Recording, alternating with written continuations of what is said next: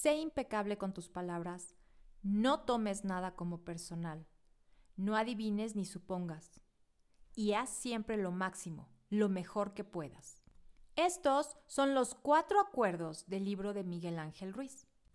Con estos cuatro acuerdos podemos encontrar valiosas recomendaciones para que tu vida funcione mejor en todos los ámbitos, familia, amigos, relaciones, trabajo, abundancia, salud y bienestar en general. Pero hoy vamos a ver estos cuatro acuerdos y el amor propio. Mujer, psicóloga, esposa, mamá, amiga, emocional, sensible, todo al mismo tiempo y todo en esta vida. Yo soy Vi Morales. Todo lo que soy y voy descubriendo de mí me enseña cómo amar el caos. Bienvenidas a este episodio número 3 de esta tercera temporada. Creo que va a ser mi episodio favorito porque el número 3 es mi número favorito. Pero bienvenida una vez más. Me da mucho gusto que estés otro miércoles compartiendo conmigo y que hablemos más acerca del amor propio. Amor propio, esas dos palabras que en todos lados nos dicen que debemos de tener y que la verdad no todos los días nos levantamos con él, pero la verdad también es que sí es nuestro trabajo que todos los días trabajemos por nuestro amor propio. Así que por eso estos episodios están dedicados única y exclusivamente al amor propio. Y hoy la verdad es que quise hacer una comparativa, bueno, no es comparativa, sino más bien que apliquemos los cuatro acuerdos, este libro que me encanta, que incluso ya tengo un episodio donde hablamos del primer acuerdo y prometí que íbamos a hablar de los cuatro acuerdos completitos, entonces por eso es este episodio, porque además yo pienso que estos cuatro acuerdos realmente le dan gran valor a nuestra vida si lo sabemos aplicar. Depende de dónde los observes, estos cuatro acuerdos se pueden expresar de manera muy simple, pero también los puedes hacer tan profundos como tú quieras. En este libro, Miguel Ruiz nos introduce a la sabiduría de los toltecas, que es de donde vienen estos cuatro acuerdos. Estos cuatro acuerdos, según este libro, son suficientes para que podamos ser más felices. Pero te has de estar preguntando, ¿para qué me pueden ser útiles los cuatro acuerdos y el amor propio? Pues este libro lo que nos propone es un procedimiento para que podamos eliminar todas aquellas creencias que nos heredaron y que fuimos aprendiendo que nos están limitando, todas esas creencias que tienen que ver contigo y que las puedas sustituir por otras que responden a una realidad interior y que nos van a conducir a ser libres. Así que sin más rollo, vámonos directo al primer acuerdo. El primer acuerdo es sé impecable con tus palabras.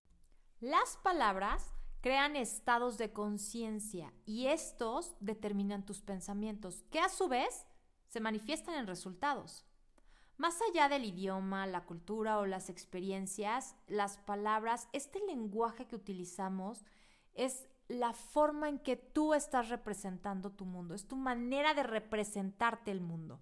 Tus ideas, tus anhelos, metas, propósitos, tus relaciones, vínculos, dones, todo se manifiesta a través de tus palabras. Y como sabes, las palabras pueden construir enormes sueños y cosas que benefician muchísimo a la humanidad o también pueden destruir con, con una carga de miedo, rencor, frustración, enojo, incluso malas opiniones. Esto nos deja ver cómo las palabras no son tan inocentes. Lo que estamos diciendo realmente tiene un poder porque las palabras están cargadas de un significado. El ser impecable con tus palabras significa que no hagas cosas que vayan en contra de ti. Ser impecable es que asumas la responsabilidad personal de cumplir todos y cada uno de tus compromisos, empezando por los que asumes contigo misma y luego con los de los demás y a la vez puedes canalizar el don de la palabra de una forma constructiva y positiva. En este libro, y te voy a citar textual, dice, la cantidad de amor que sientes por ti es directamente proporcional a la calidad de tus palabras. Con las palabras manifestamos. ¿Qué pasa si tus palabras, sobre todo contigo misma, no son las mejores? ¿Qué pasa si tus palabras lo que estás usando todos los días es para insultarte, para decirte lo mal que haces las cosas o lo poco valiosa que eres? Y obviamente, si así te hablas a ti misma, ¿cómo le estás hablando a los demás? Y esto genera un círculo de energía negativa todo el tiempo. Cuando eres impecable con tus palabras, te sientes bien, te sientes feliz y estás en paz contigo misma sobre todo y después con los demás. Y este creo que es el primer acuerdo al que tú tienes que llegar contigo misma. Sé impecable con tus palabras, con lo que te dices a ti misma. Recuerda que las palabras manifiestan. Así que utiliza tus palabras apropiadamente porque son muy poderosas. Úsalas para compartir amor y empieza contigo misma. Habla contigo y te puedes decir que eres una persona maravillosa. Habla contigo y recuérdate lo fantástica que eres y sobre todo recordarte cuánto te amas. Utiliza tus palabras para romper todas aquellas creencias que te hacen sentir o que te hacen pensar que no eres valiosa, que todo lo que haces no es importante. Entonces, este primer acuerdo lo vamos a empezar a hacer contigo misma. Recordarte que tus palabras son sumamente poderosas y que las vas a utilizar para hablarte bien. Y si tú te hablas bien, ¿qué crees que vas a hacer con el mundo? Vas a hablar bien y entonces esto va a generar un círculo de energía positiva. Vámonos directamente con el segundo acuerdo. No tomes nada como personal. La mayoría de las personas asumimos que cada cosa que pasa está diseñada para nosotros, ya sea en favor o en contra. En las cuestiones a favor, la verdad es que creo que no hay problema porque nos gusta, porque todo encaja perfecto. El problema empieza cuando lo que sentimos es que todo lo que está pasando, todos los hechos del mundo, todo lo que está sucediendo en nuestro entorno es en nuestra contra el mundo está contra mí. ¿Han oído que se dice por ahí? Entonces, lo que sucede es, efectivamente, el mundo empieza a dispararte, porque todo lo que hacen los demás, tú sientes que es en contra tuya.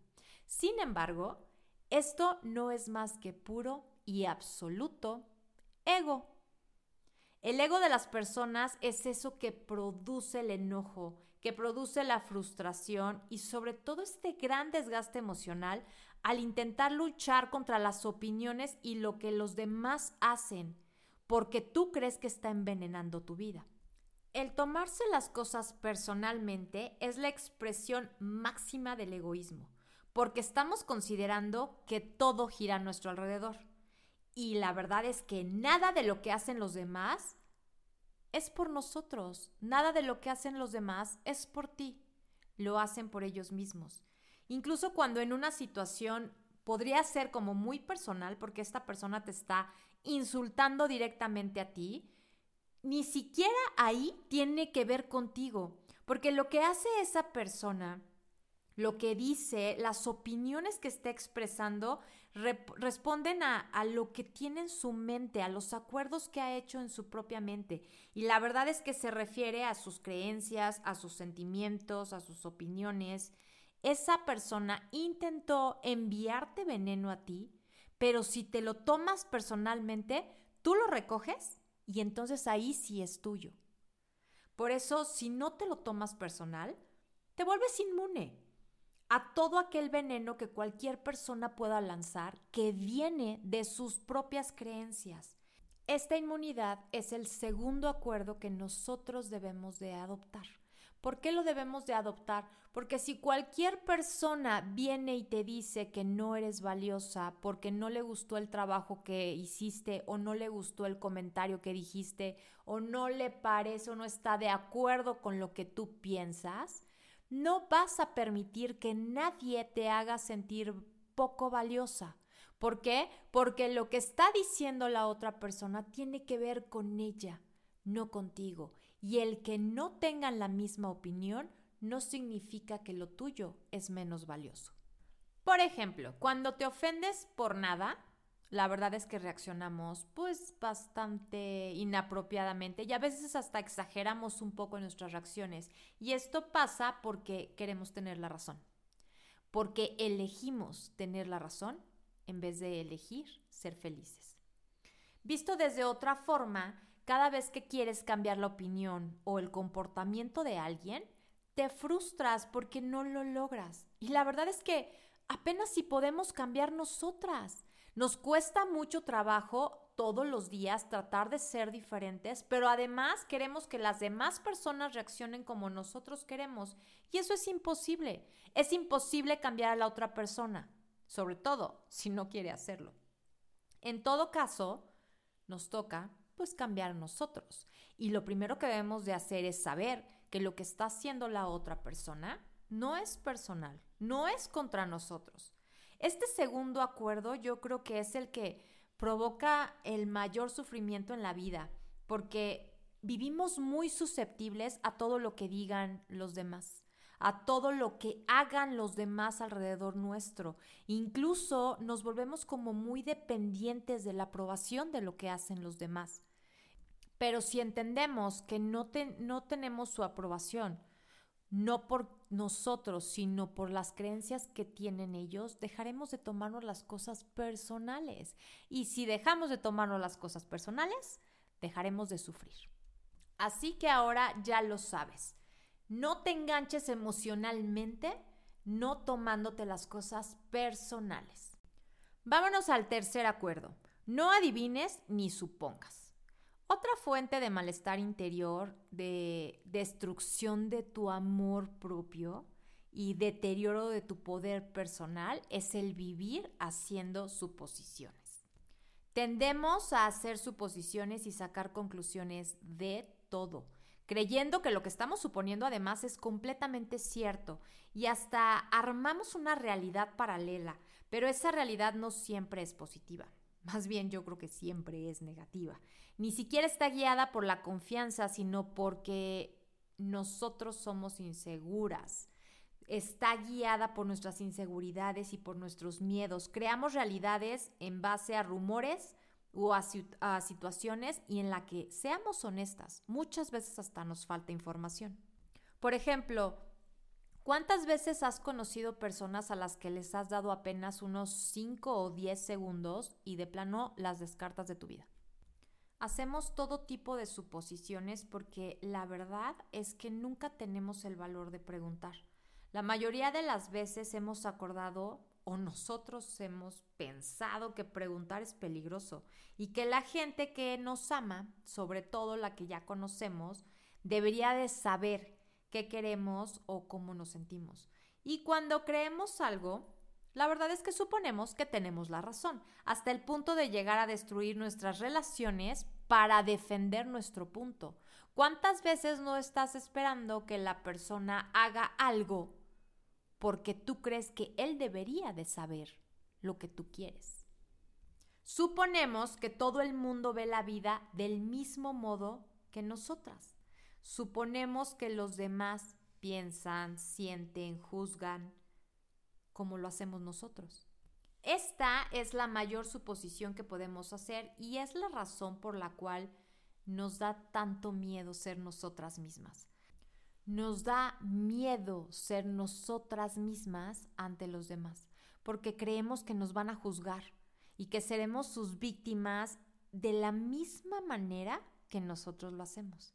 De modo que antes de que los demás tengan la oportunidad de rechazarnos, nosotras ya nos rechazamos a nosotras mismas. Complicado, sí, pero así es como funciona la mente humana. Entonces, ¿cómo utilizamos este tercer acuerdo con el amor propio? Porque también hacemos suposiciones sobre nosotras mismas y esto, la verdad, nos crea muchos conflictos internos. A menudo, vamos a poner el ejemplo de una relación. Cuando alguien te gusta, tú te justificas porque te gusta y solamente ves lo que quieres ver y al, incluso hasta niegas como algunos aspectos que, de que esa persona, o sea, aspectos que no te gustan de esa persona. Te mientes a ti misma con el único fin de darte la razón, Después haces suposiciones como mi amor va a cambiar a esta persona. Y no es verdad. Tu amor no va a cambiar a nadie. Si las personas cambian es porque quieren cambiar. Tú no lo vas a cambiar. Y entonces tú vas a suponer que la persona va a ser diferente cuando ya sean novios o tú supones que la persona va a ser diferente cuando ya se casen. Y no es cierto. Y haces lo posible por creerte esta realidad alterna que estás haciendo con tus suposiciones. Y obviamente eso que te trae, que te sientas mal, que sientas que algo está mal en ti. Y la verdad es que no es así. La mejor manera de dejar de suponer es preguntando. ¿Y qué mejor manera de empezar que preguntarte a ti misma qué es lo que realmente quieres?